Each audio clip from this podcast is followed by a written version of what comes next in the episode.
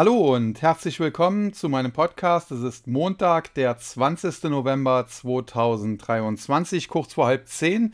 Die Märkte handeln also noch und es ist immer riskant, wenn man äh, vor Handelsende so einen Marktupdate-Podcast macht, weil natürlich kann da jederzeit eine Meldung reinkommen oder es auch ohne Meldung hoch oder runter gehen. Allerdings glaube ich, äh, dass wir uns bereits in der Jahresendrallye befinden, die ich ja relativ gut auch angesagt habe. Und äh, von daher denke ich, dass die Kurse zwar jetzt äh, noch weiter schwanken werden, dass es vielleicht noch ein bisschen aufwärts oder abwärts gehen kann, aber dass grundsätzlich äh, ja, der Markt jetzt nicht heute mehr crashen oder aber durch die Decke gehen wird.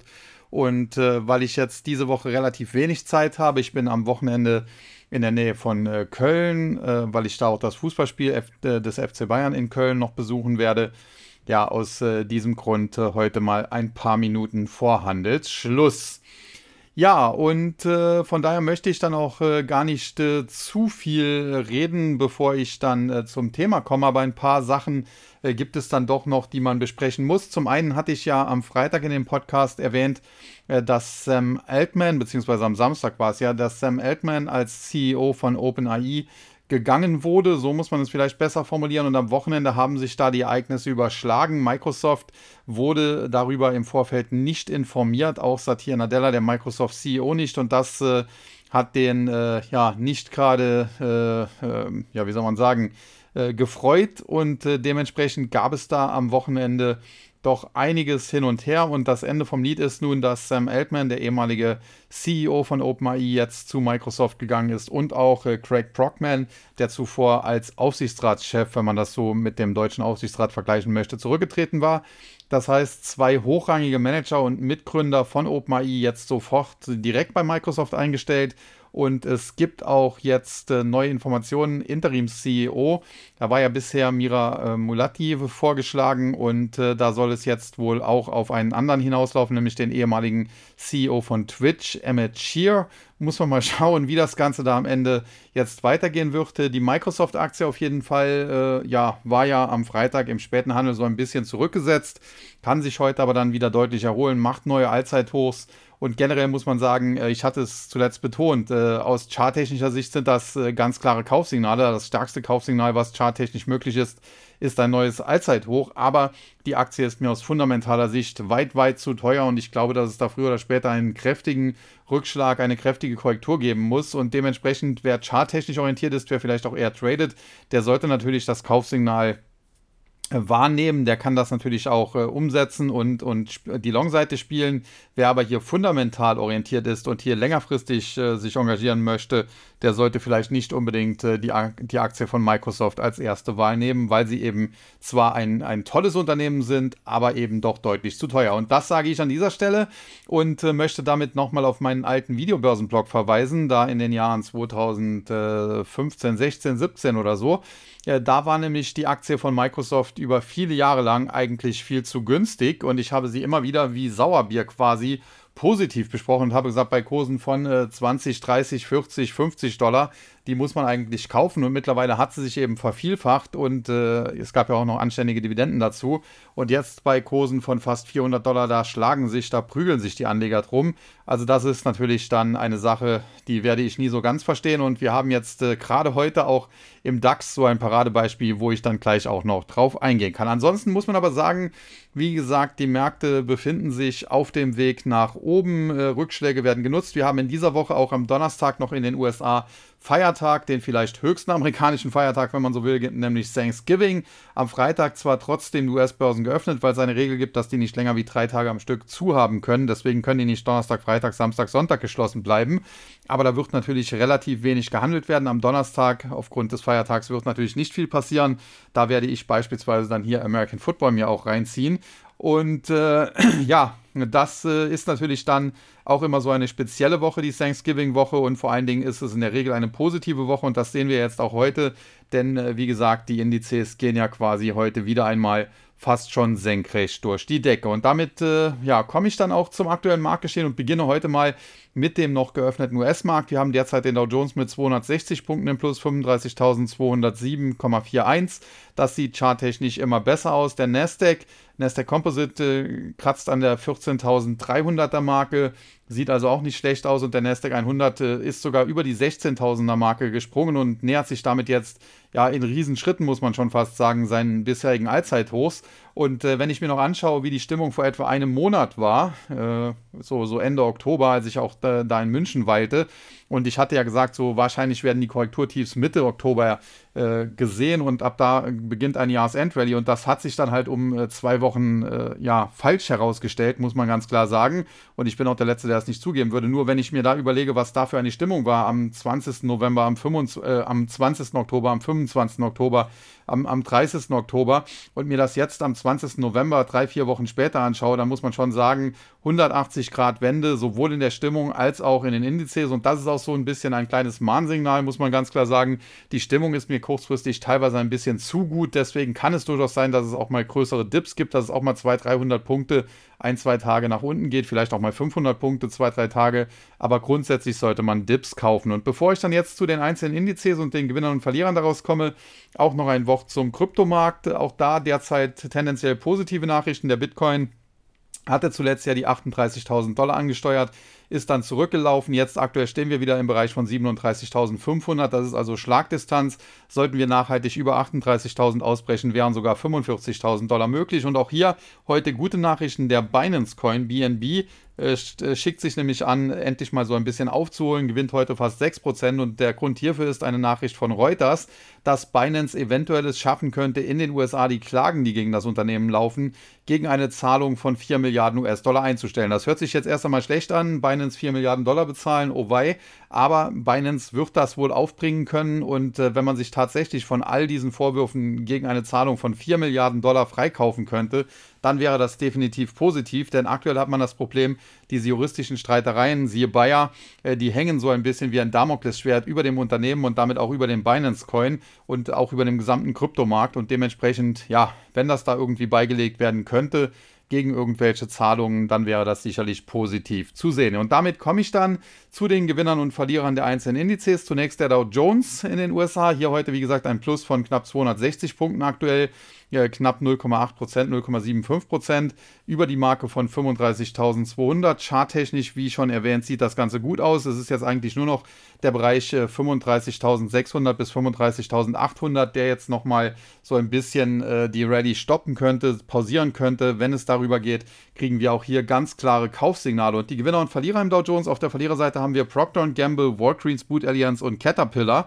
Da muss man sagen, Procter Gamble, Konsumgüter, heute natürlich äh, Risk Risk-On-Modus, da sind die nicht so gefragt, hier ein Minus von etwa einem halben Prozent. Walgreens Boot Alliance, ja, die Aktie ein Trauerspiel, hatte ich zuletzt öfter besprochen, hat ein neues Management bekommen, das hat kurzfristig für ein bisschen Hoffnung gesorgt, aber die ist jetzt auch wieder so ein bisschen in sich zusammengefallen. Generell gilt, ein Turnaround ist hier möglich, aber Turnaround-Spekulationen sind immer sehr riskant. Wenn sie denn aufgehen, sind sie aber auch sehr eintragsreich oder ertragsreich.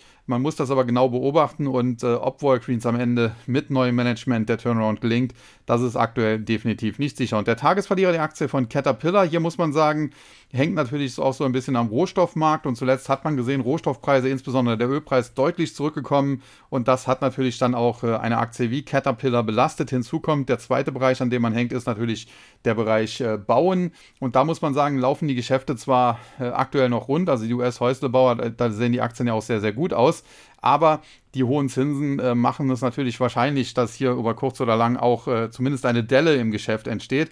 Und hinzu kam dann auch noch Caterpillar, war teilweise auf Allzeithoch nach oben gelaufen, war also sehr teuer und das Unternehmen ist auch relativ hoch verschuldet. Bill Gates hier auch investiert, äh, muss man sagen. Da hat er einen, einen, einen, guten Riecher mal wieder gehabt. Aber zuletzt äh, ganz klar ging es dann doch äh, teilweise etwas abwärts hinunter bis auf etwa 225 Dollar Ende Oktober, jetzt zuletzt Kurserholung, aber die Aktie steckt so ein bisschen fest und wenn sie es nicht nachhaltig zurück über 260 Dollar schafft, wovon sie aktuell noch ein bisschen entfernt ist mit 250, ja, dann könnte das hier auch charttechnisch ein wenig kritischer noch werden. Ja, und die Gewinnerseite Microsoft, Intel und Boeing.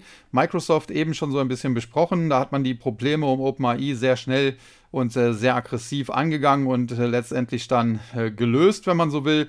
Das äh, gibt der Aktie heute hier äh, einen neuen Schub. Aus meiner Sicht fundamental, wie gesagt, zu teuer. Dann Intel gab es heute auch eine Frage im Takt zu. Ich hatte die Aktie sehr positiv besprochen zu Kursen von 25 bis 30 Dollar. Das Tief war, glaube ich, um 24.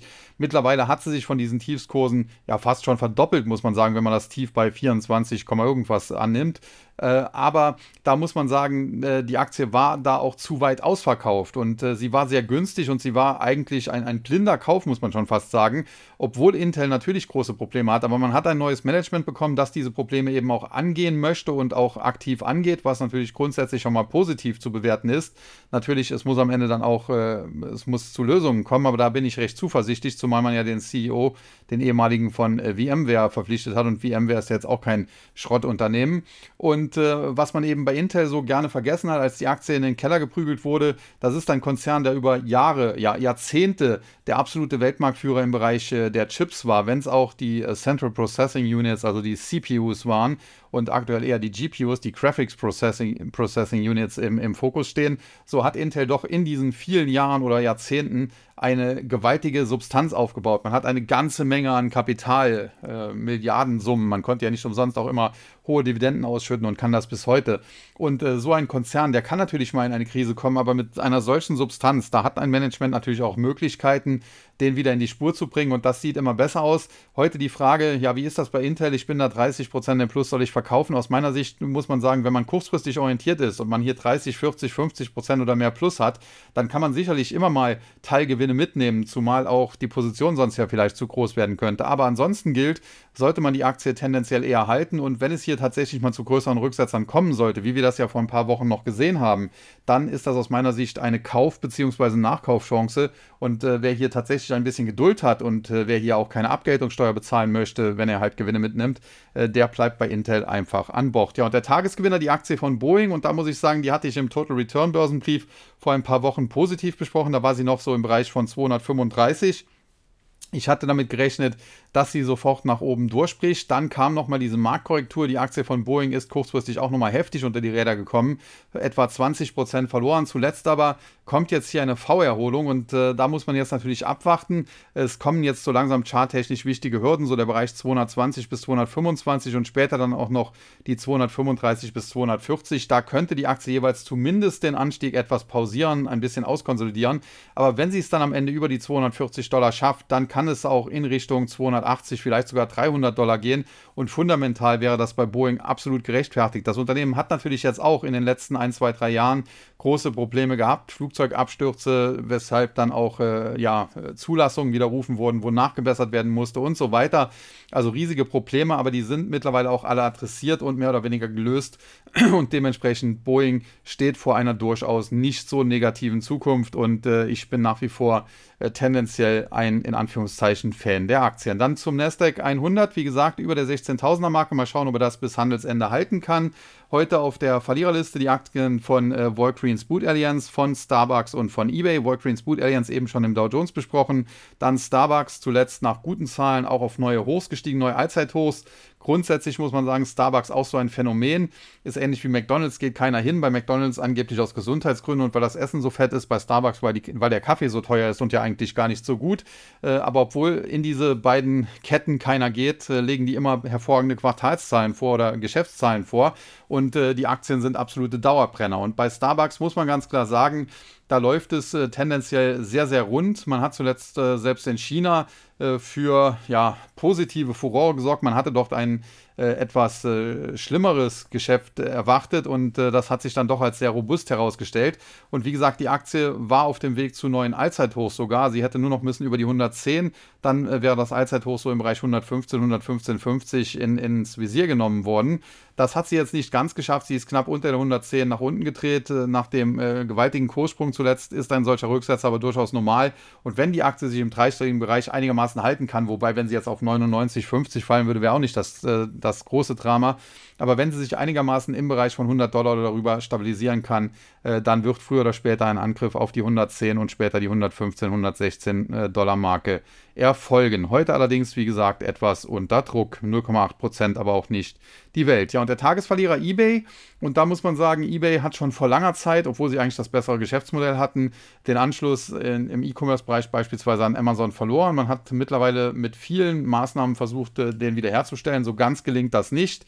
Und eigentlich in der Vergangenheit war eBay immer ein Rezessionsgewinner. Deswegen sollte man die Aktie auch nicht völlig abschreiben, denn es kann ja noch zu einer Rezession in den USA definitiv kommen. Und äh, von daher, wie gesagt, abschreiben sollte man sie nicht. Aber die Quartalszahlen zuletzt, die waren jetzt nicht berauschend. Die Aktie tendenziell auch auf dem Rückzug gewesen. Aber was positiv ist, man ist bisher noch nicht unter die Marke von so 35, 36 Dollar, die bisherigen Korrekturtiefs gefallen, die man nämlich hier im äh, Anfang Mitte Oktober äh, gesehen hat. Und äh, solange sie halt äh, nicht darunter fällt, solange besteht die Chance, dass hier ein Boden liegt und von diesem Boden aus kann es auch nach oben gehen. Also insofern, Risiko nach unten sind noch so etwa 10, 12 Prozent. Chancen nach oben, wenn der Boden hält, ist allerdings größer. Aktuell muss man aber sagen, ja, auf dem aktuellen Niveau ist es eine Halteposition. Ansonsten, wenn es nochmal so etwa knapp 10% nach unten geht, dann kann man vielleicht einsteigen mit engem Stoppkurs und darauf wetten, dass der Boden hält. Ja, und die Gewinnerseite, Line Technology, äh, Palo Alto Network und Enphase Energy, das sind Werte, die zuletzt zum Teil abgestraft wurden. Line Technology aus dem 3D-Drucksektor, nach Zahlen auch über Nacht im Prinzip von damals über 250 auf äh, ja, unter 200 gefallen. Mittlerweile erholt man sich wieder ganz so schlecht, muss man nämlich sagen, laufen die Geschäfte dann nicht und vor allen Dingen äh, mittelfristig dürfte das äh, Unternehmen auch wieder in die Spur kommen. Insofern ja, das Gap äh, wird wahrscheinlich definitiv zugemacht. Das heißt, so 240 bis 250 sind in den nächsten Wochen und Monaten drin. Da muss man dann weiterschauen. Die Aktie müsste halt nachhaltig über die 250, am besten sogar über die 275 Dollar steigen, um frische Kaufsignale zu generieren, um mehr als einen äh, Bounce, einen Rebound daraus zu machen. Aber tendenziell aus fundamentaler Sicht äh, ist der Aktie das durchaus zuzutrauen, auch wenn kurzfristig die Geschäfte zuletzt nicht ganz so gut gelaufen sind. Dann Palo Alto Network hatte selber sehr gute Quartalszahlen, wurde trotzdem abverkauft. Hinzu kamen nach äh, Quartalszahlen von Fortinet und anderen, die nicht so positiv aufgenommen wurden, gab es auch öfter mal einen auf den Deckel. Grundsätzlich sieht die Aktie sehr gut aus. Sie kämpft aktuell darum, äh, ja, sich weiter nach oben abzusetzen. Sie hat kürzlich neue Allzeithochs gemacht, die so im Bereich 265 Dollar lagen, nachdem die alten Allzeithochs eher so im Bereich 200 160 waren. Das heißt, man hat es noch nicht nachhaltig auf neue Allzeithochs geschafft. Aber wenn es jetzt mit Carajo über die 260 und vor allen Dingen über die 265 gehen würde, dann hätte die Aktie frische Kaufsignale und könnte sehr schnell Richtung 300 laufen. Und im Cybersecurity-Sektor, ich hatte den ja auch im äh, Total Return Börsenbrief schon vorgestellt, äh, ist Palo Alto Network eine der ja am höchsten bewerteten Aktien, wenn man so will. Ja, und dann Enphase Energy, äh, der ganze Solarsektor im letzten Jahr im Hype, in diesem Jahr im Crash. Und äh, auch hier kompletter Ausverkauf, teilweise unter 75 Dollar. Ich hatte immer wieder darauf hingewiesen, bei sämtlichen Solarwerten, insbesondere Solar Edge, aber auch Enphase Energy, äh, dass man hier vorsichtig sein sollte und äh, hatte damit am Ende recht. Zuletzt deutliche Erholung, ausgehend von Kursen unter 75 sind wir jetzt fast schon wieder bei 100, aber man muss auch sagen, ja, die Aktie könnte theoretisch sogar bis etwa 110, 115 etwa steigen und äh, sie wäre immer noch nicht komplett aus dem Schneider. Also insofern, wer da drin ist, kann die Gewinne noch laufen lassen, sollte aber einen Stoppkurs eng nachziehen. Wer nicht drin ist, bei Rücksetzern kann man kurzfristig vielleicht noch ein bisschen darauf spekulieren, dass noch ein bisschen weiter nach oben geht.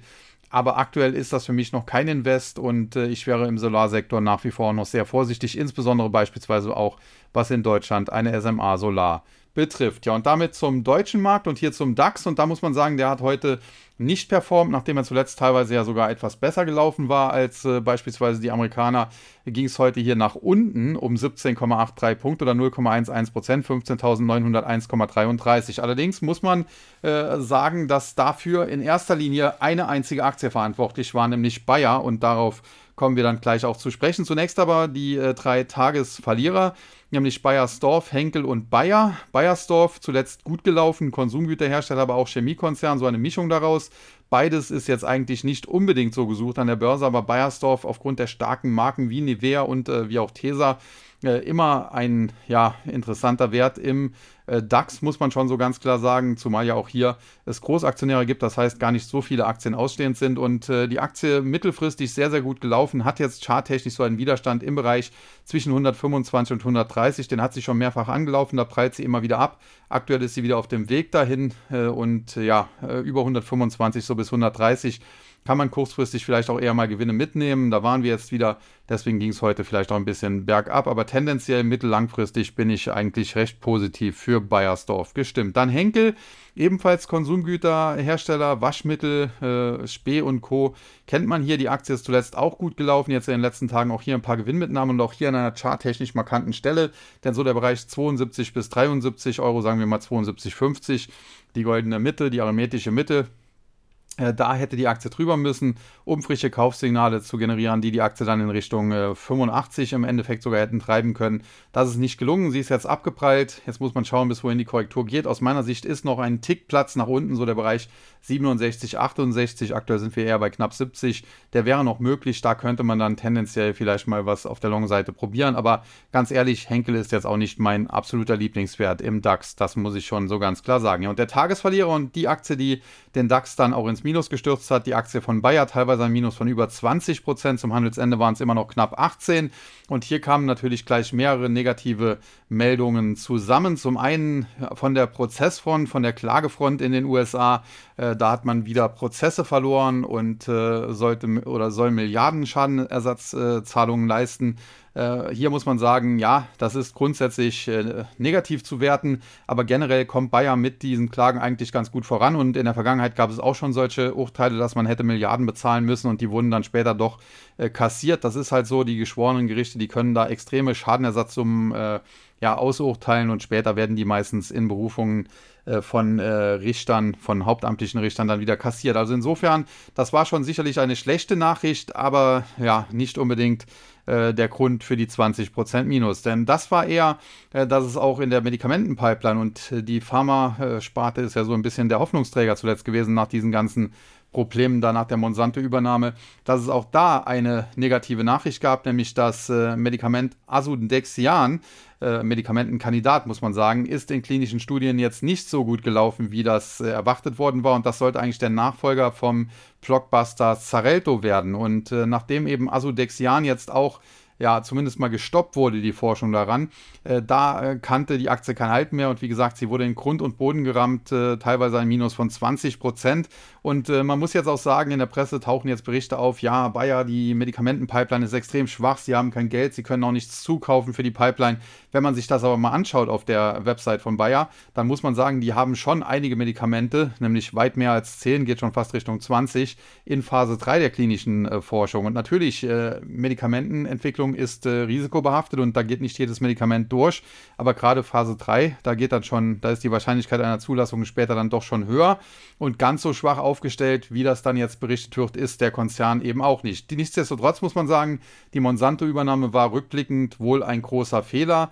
Äh, Baumann, der verantwortliche CEO, ist mittlerweile ja gegangen worden. Der Nachfolger Bill Anderson hat bisher aber auch noch keinen guten Job gemacht. Seit er am Ruder ist, hat sich die Aktie auch deutlich nach unten entwickelt. Hier muss man aber sagen, oftmals ist es so, dass neue CEOs erstmal alle Leichen aus dem Keller holen, um eben dann einen wirklichen Neuanfang auch machen zu können. Und äh, wenn das hier so der Fall sein sollte, dann könnte es sogar sein, dass Bayer heute oder in den nächsten Tagen und Wochen die äh, Tiefs äh, gesehen hat oder sehen wird und äh, dass es von da an aufwärts geht. Ich erinnere in dem Zusammenhang mit Bayer immer gerne an Lipobay, den Skandal im Jahre, ich glaube 2003 oder so, oder war es vielleicht so ein bisschen früher, um die Jahrtausendwende auf jeden Fall.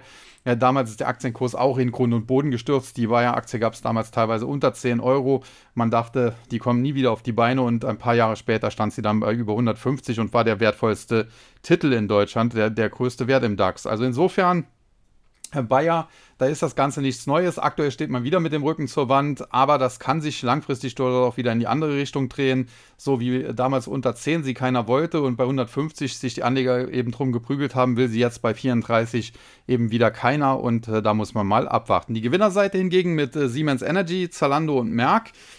Da muss man sagen, Siemens Energy, äh, zuletzt ja auch in einer Unternehmenskrise gewesen, hat dann aber die entsprechenden Bürgschaften bekommen. Jetzt gibt es da eine Erleichterungsrallye, die Aktie mittlerweile bei fast 12 Euro. Ich habe zuletzt auch hier eine Frage bekommen, ob man die Aktie jetzt nicht shorten könnte, weil sie im äh, Total Return Börsenbrief auch auf der Short Watchlist stand. Dazu muss man aber sagen, sie stand da auch äh, Wochen und Monate lang drauf und das ja auch zu Recht, denn sie ist ja dann im Tief auf 8 Euro oder noch tiefer gefallen gewesen. Aber natürlich, äh, äh, das ist natürlich kein Unternehmen, was jetzt von heute auf morgen pleite geht. Das ist immerhin eine Tochter von Siemens und man hat ja jetzt auch gesehen, der Siemens-Konzern beteiligt sich jetzt auch wieder an der Rettung mit etwa 3 Milliarden. Also insofern, äh, dass die jetzt nicht auf Null fallen wird, war klar. Und jetzt zuletzt gab es eben diese Erleichterungsrallye. Jetzt tatsächlich wird sie langsam wieder für Shorts interessant, aber man kann jetzt nicht sagen, dass hier dieser Tipp, äh, die Aktie auf der Shortlist zu haben, äh, komplett falsch war. Denn wer die Aktie bei Kursen von äh, 16, 15 Euro geschortet hat, der hat selbst jetzt bei 12 immer noch Gewinne. Und äh, von daher, ja, ich bin nach wie vor nicht positiv für Siemens Energy, kann die Erholung zuletzt, die Erleichterung da aber verstehen, würde mich hier aber eher wieder auf die Lauer legen für äh, zu shorten, als jetzt hier die Aktie zu kaufen. Dann äh, Zalando, da das Gegenteil, die Aktie zuletzt teilweise nochmal auf 20 Euro gefallen. Ich habe gesagt, man muss schauen, ob sich äh, die Aktie da halten kann oder ob sie nochmal da runterfällt. Wenn sie da runterfällt, kann es auch nochmal zum äh, kompletten Ausverkauf kommen. Das war nicht der Fall. Jetzt mittlerweile hat sie sich schön erholt im Bereich von 23,50 und äh, 24 bis 25 wäre so das erste Kursziel, ausgehend von 20. Wenn sie da ein bisschen konsolidiert und anschließend weiter steigt, wären auch 30 Euro hier wieder möglich. Ja, und Merck, ein ähnliches Spiel, vielleicht so ein bisschen wie Bayern, nicht ganz so extrem. Auch diese Aktie in den letzten Wochen und Monaten eigentlich abgestürzt, nur gab es hier eigentlich keine wirklichen Gründe. Also es gab hier keine äh, Gerichtsprozesse in den USA etc. Und insofern, ja, war dieser Absturz äh, des Guten zu viel und dementsprechend äh, nach dem letzten Ausverkauf unter die Marke von 145, der eigentlich nochmal Verkaufssignale in Richtung 120 getriggert hätte, äh, kam es jetzt hier fast schon zu einer V-Erholung. Das Problem ist nur, solche V-Erholungen, äh, da gibt es natürlich dann äh, wenig Rücksetzer dabei, sonst wäre es ja kein V. Und dementsprechend, äh, ja, kritisch ist das dann immer charttechnisch, wenn das Ganze dann ins Stocken kommt. Aktuell ist das noch nicht der Fall, aber so im Bereich 170, da ist ein charttechnischer Widerstand und da muss man die Aktie dann eben ganz genau beobachten. Kann sie darüber, kann sie auch wieder über 200 steigen. Äh, natürlich auch da vielleicht erstmal so 175, 178 und dann nochmal Pullback, äh, um so ein bisschen zumindest die Euphorie rauszunehmen und dann erst Richtung 200. Aber wenn sie dann nachhaltig scheitert, dann kann es auch wieder zurückgehen in Richtung 160, 150. Also da muss man definitiv genau aufpassen. Ja, damit äh, komme ich dann zum MDAX, den mittelgroßen deutschen Werten und hier heute im Index ein Plus von 110,97 Punkten, 0,42 Prozent, 26.394,86, also knapp an der 26.400er Marke dran. Charttechnisch der Index nach wie vor nicht äh, besonders äh, bullig, aber das Bild hält sich zumindest etwas auf. Problem ist nur zwischen etwa 26.500 und äh, ja, grob knapp 28.000, also doch große Spanne. Da ist eine charttechnisch breite Widerstandszone und da, läu da läuft der Index jetzt gegen und ob er dann äh, gleich darüber ausbrechen kann, das muss man mal sehen. Die Verliererseite heute CTS Evente mit einem Minus von gut einem Prozent, Wacker Chemie 1,4% und Tagesverlierer Aurubis 3,6% knapp. CTS Eventim zuletzt schön erholt nach dem äh, Böhmermann-Schock, wenn man so will. Grundsätzlich sehr solides Unternehmen. Solche Rücksätze aufgrund solcher Böhmermann und anderer Anschuldigungen sind eigentlich mittellangfristig immer Kaufchancen, muss man ganz klar sagen. Das Geschäftsmodell ist einfach sehr stark. Man hat ein Quasi-Monopol und dementsprechend verdient man auch eine Menge, Menge Geld. Zuletzt ein Kollege von mir wollte äh, Karten für ein Börse-Onkels-Konzert in Berlin und äh, ja, natürlich hat er keine bekommen und auch das wurde wieder über CTS Eventim abgewickelt. Dann äh, Wacker Chemie, äh, 119,10 Euro der Schlusskurs, minus 1,4 Prozent. Ja, die Chemiewerte heute natürlich auch so ein bisschen von Bayer belastet, wobei das nicht für alle gilt. Wir haben hier eben Merck gesehen, die äh, zulegen konnten.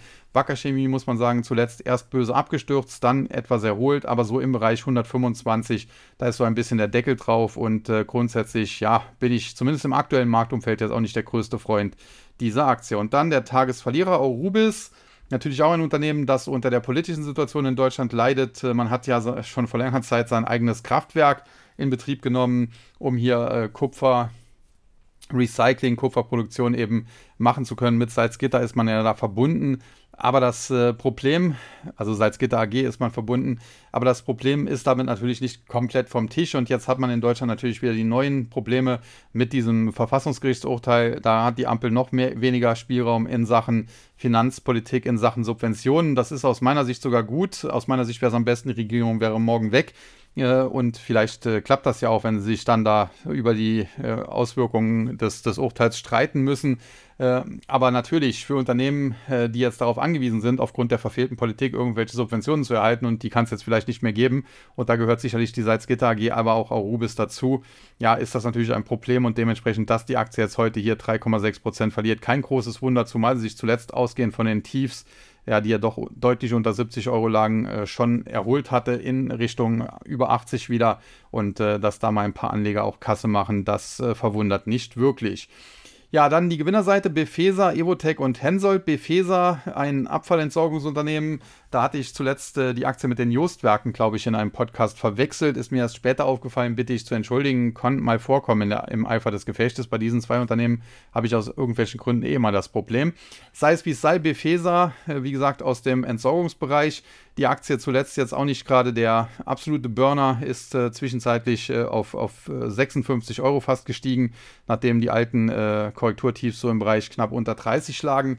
Jetzt in den letzten Wochen wieder zurückgefallen, sogar auf neue Korrekturtiefs, also unter die 29 Euro Mark. Das waren eigentlich Verkaufssignale mit Kurszielen im Bereich von 24. Tatsächlich lag das Tief sogar noch einen Tick tiefer bei etwa 23,50, knapp unter 23,50. Seitdem deutlich erholt, mittlerweile wieder über 30. Problem ist jetzt nur, die Aktie muss sich nachhaltig oberhalb von 29 Euro stabilisieren, um eben weiteres Kurspotenzial auf der Oberseite freizuschießen. Ansonsten unterhalb von 29 wird das Ganze wieder zunehmend kritisch. Dann Evotech, zuletzt auch sehr kritisch gewesen. Die Aktie auch tief gefallen, im Tief, äh, ja, im, in den 15er Bereich mittlerweile deutlich erholt. Ich bleibe dabei, nachdem äh, Morphosis sich mehr oder weniger so ein bisschen selbst ein Bein gestellt hat, ist Evotech jetzt äh, die beste deutsche Biotech-Aktie, die einzige auch, die wirklich gut ist, wenn man so will. Und äh, dementsprechend äh, ja, sieht das Ganze gut aus. Dr. Werner Landhaller macht da seit vielen Jahren einen guten Job.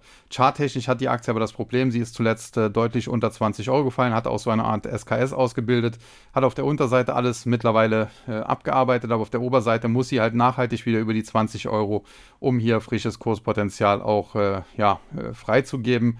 Und aktuell 1922 und nach der Rallye zuletzt ist doch fraglich, ob das in einem durch geschehen kann. Ja, und der Tagesgewinner, die Aktie von Hensoldt, die ist zuletzt etwas unter Druck geraten, trotz äh, der, der guten Aussichten aufgrund der ganzen Kriege in der Welt. Hört sich natürlich ein bisschen pervers an, aber ist leider so bei Rüstungskonzernen.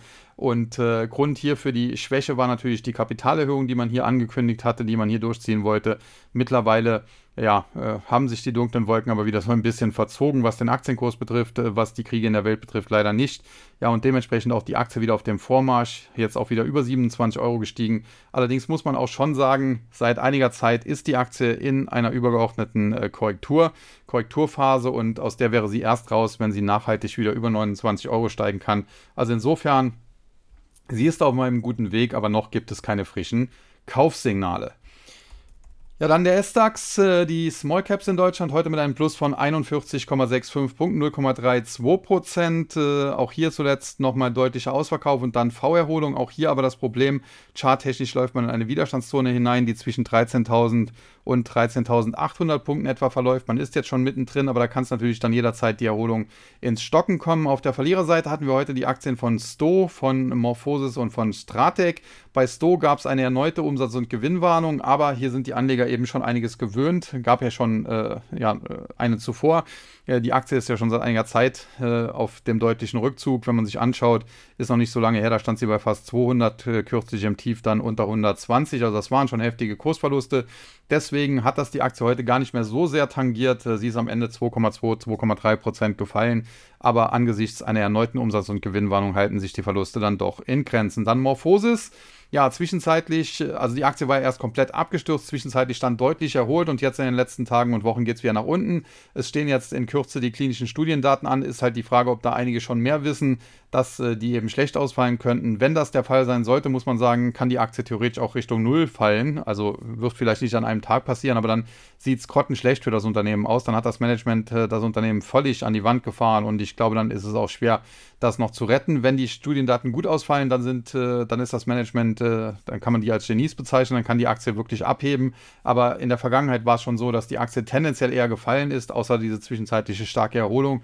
Und deshalb wäre ich bei Morphosis nach wie vor sehr, sehr vorsichtig. Wie gesagt, Evotech aus meiner Sicht eine ganze Klasse besser. Und äh, ja, Morphosis heute mit einem Minus von 2,9 Prozent auch nicht gerade ein Top-Performer. Und dann Stratec hatte zuletzt äh, gute Meldungen, gute Zahlen.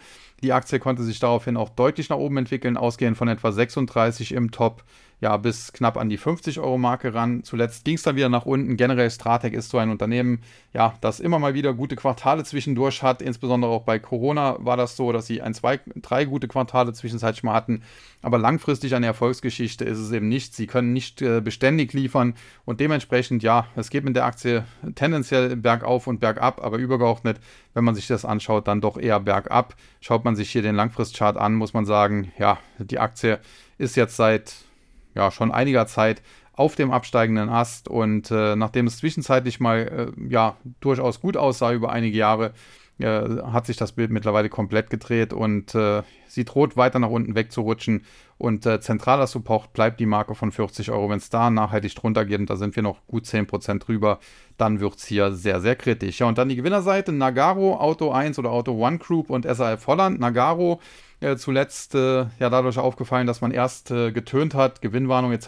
So was wird es bei uns nicht geben, um dann ein paar Tage später das Ganze dann doch zu äh, machen. Dementsprechend kein Vertrauen von mir in das Management. Die Aktie ist böse abgestürzt, ist äh, tendenziell für mich äh, in eine starke Kurserholung, hatte ich auch hier im Podcast schon gesagt. Ein Short-Kandidat hat aber vor ein paar Wochen, zwei, drei, vier Wochen ist es her, auch gesagt, dass die Aktie schon so tief gefallen ist, dass sie sich wirklich erst stark erholen muss, am besten bis fast 100 Euro äh, damit man hier auf eine, ja, äh, dass man hier eine Short-Chance auch sehen kann. Aktuell sind wir schon bei 85 angekommen, ausgehend von etwa 63, 64 Euro. Das ist schon eine starke Erholung. Die kann durchaus kurzfristig noch ein bisschen weitergehen, aber ob die Aktie es tatsächlich nochmal schafft, in den Bereich oberhalb von 90 bzw. über 100 zu steigen, muss man sehen. Wenn es denn über 100 gehen sollte, ja, dann schaue ich mal, ob man da nicht vielleicht eine Short-Chance eben sehen kann. Dann Auto 1 oder Auto One Group äh, hatte ich auch positiv besprochen, hat sich zwischendurch auch sehr positiv entwickelt. Teilweise meine Kursziele, die ich genannt hatte, sogar übertroffen, ist bis auf etwa 10 Euro gestiegen. Seitdem ging es dann bergab, rapide und ohne, dass es da irgendwelche großen Gründe für gegeben hätte. Der, die Talfahrt wurde erst nach einer fast Halbierung gestoppt, so im Bereich 5,20. Zuletzt dann aber deutlich wieder gestiegen, im Top wieder bei 7 gewesen, dann wieder Rücksetzer. Aktuell befinden wir uns so im Bereich oder haben wir uns im Bereich von 6 gefund, äh, wieder befunden und heute ging es dann eben 5, 6 Prozent nach oben. Eine sehr volatile Aktie. Grundsätzlich bin ich auch nicht der größte Fan des Unternehmens und der Börsengang, da war sie natürlich völlig zu teuer bei 40 Euro und mehr. Äh, aber nachdem sie so tief abgestürzt ist und nachdem ich auch äh, ja selbst äh, zum Teil Kunde hier war in der Vergangenheit und auch meine Eltern Kunden waren, da immer alles gut gelaufen ist, glaube ich schon, dass das Geschäftsmodell am Ende auch äh, tragfähig sein könnte. Die Zahlen deuten zumindest darauf hin, die entwickeln sich in die richtige Richtung und äh, wenn die Bewertung eben günstig genug ist, dann kann man sowas spielen. Aber aktuell würde ich sagen, ja, unter 6 Euro kann man es mal wagen. Jetzt heute ist sie natürlich dann 4% am Ende hochgesprungen. Äh, ausgehend etwa von der 6-Euro-Marke muss man mal abwarten, ob es dann nochmal Rücksetzer geben wird. Ja, und dann SRF Holland.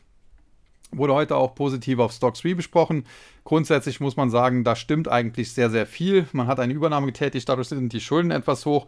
Das hat zuletzt so ein bisschen auf der Aktie gelastet. Es gab heute aber auch positive Analystenkommentare. Da wurden Kursziele auch deutlich angehoben, ich glaube bis zu 20 Euro von Warburg Research.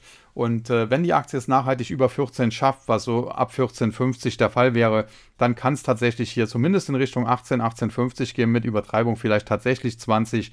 Und fundamental wäre das durchaus gerechtfertigt, denn die Verschuldung mag etwas hoch sein, aber man ist eben eben äh, nachhaltig äh, profitabel, wenn man so will, kann diese Schulden dann auch abbauen. Die Übernahme war jetzt auch äh, ja, tendenziell wertsteigernd. Man hat also nicht zu viel bezahlt und das un übernommene Unternehmen Haldex ganz gut integrieren können. Und dementsprechend sieht das hier ganz gut aus. Und äh, SAF Holland auf dem richtigen Weg. Und SAF Holland erinnert mich ja immer so an, an die Finanzkrise. Die waren damals pleite und dann haben quasi kleine Aktionäre sich zusammengetan und haben da einen Rettungsplan äh, entworfen. Zusammen auch dann am Schluss mit dem Management. Und äh, sonst gäbe es die vielleicht heute schon gar nicht mehr. Aber mittlerweile stehen sie, wie gesagt, ganz, ganz gut da. Ja, und dann noch weiter zum TechDAX, der heute mit einem Plus von 26,50 Punkten oder 0,85% glänzen konnte, 3133 0,97. Und hier muss man sagen, zuletzt ja nachhaltig unter die Marke von 3050 und auch 3000 gefallen. Das war eigentlich charttechnisch ein Verkaufssignal mit Kursziel 2400. Es ging aber dann etwa nur bis etwa knapp unter die 2800er Marke. Jetzt V-förmige Erholung und wieder über die Marke von 3000, über die Marke von 3050. Rücksetzer in diesem Bereich 3000 bis 3050 wären jetzt tendenziell Pullbacks und äh, der TechDAX tendenziell wieder auf dem Weg nach oben, also tendenziell wieder eher bullig zu sehen. Anders als beispielsweise der MDAX oder der SDAX ist der TechDAX hier schon einen Schritt weiter. ja, den DAX, äh, das muss man mal schauen. Habe ich mir jetzt gar nicht so genau angeguckt. Gewinner und Verlierer im Tech-DAX auf der Verliererseite Energiekonto minus 1,4%, Verbio minus 1,7% und Morphosis minus 2,9%. Morphosis schon besprochen, Energiekontor da ging es zuletzt auch tendenziell etwas äh, bergab. Äh, die Nachrichten, die hier kamen, waren halt nicht so besonders berauschend.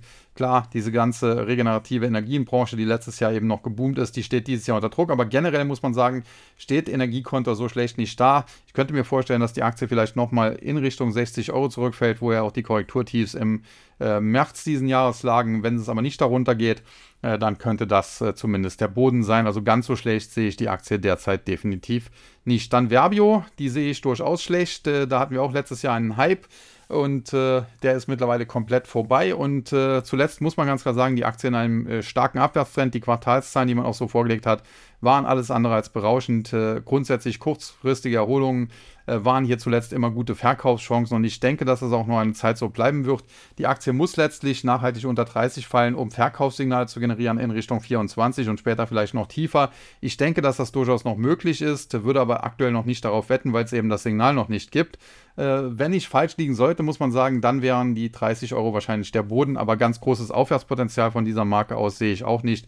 Also bestenfalls, wenn man denn bullig für die Aktie ist, ist sie derzeit eine Halteposition. Ich bin allerdings ganz ehrlich nicht sonderlich bullig. Ja, und die Gewinnerseite, Evotech, Nagaro und Hensoldt, alles Unternehmen, die wir schon oder Aktien, die wir schon im Zusammenhang mit anderen Indizes hatten, so dass ich jetzt, wo es mittlerweile nach 22 US und die US-Börsen damit jetzt auch geschlossen sind, ja, äh, den Podcast dann auch beenden kann. Ganz konnten sie ihre Gewinne nicht halten. Der Dow Jones äh, zum Handelsende, wenn ich ihn hier so nochmal aktualisiere, mit einem Plus von 204 äh, Punkten etwa. Eben waren es ja noch 260, also zum Handelsende gab es noch ein paar Gewinnmitnahmen. Der Nasdaq auch leicht zurückgekommen, konnte äh, die, die Gewinne nicht ganz halten. Der Nasdaq äh, Composite äh, 14.284, nachdem er eben noch an der 14.300er Marke dran war und der Nasdaq 100 konnte sich zumindest über der Marke von 16.000 halten, aber hat auch noch so 0,2% von den Tops aus verloren. Aber alles in allem kein Beinbruch und äh, ja, die Gewinner und Verlierer haben sich auch kaum verändert. So, das soll es dann äh, für heute gewesen sein. Möchte jetzt auch die Verabschiedung nicht zu lange machen. Hatte ja schon im letzten Podcast auch so ein bisschen Probleme mit der Stimme. Meine äh, Erkältung ist zwar mittlerweile mehr oder weniger vorbei oder zumindest merke ich nichts mehr davon. Nichtsdestotrotz äh, muss ich hier immer ein bisschen aufpassen, denn äh, wenn ich hier natürlich über eine halbe Stunde rede, geht das am Ende doch auf die Stimme. Und daher mache ich die Verabschiedung, wie gesagt, kurz und sage an dieser Stelle nur noch Tschüss und Bye-bye, bis zum nächsten Mal. Es verabschiedet sich wie immer Ihr Euer Sascha Huber.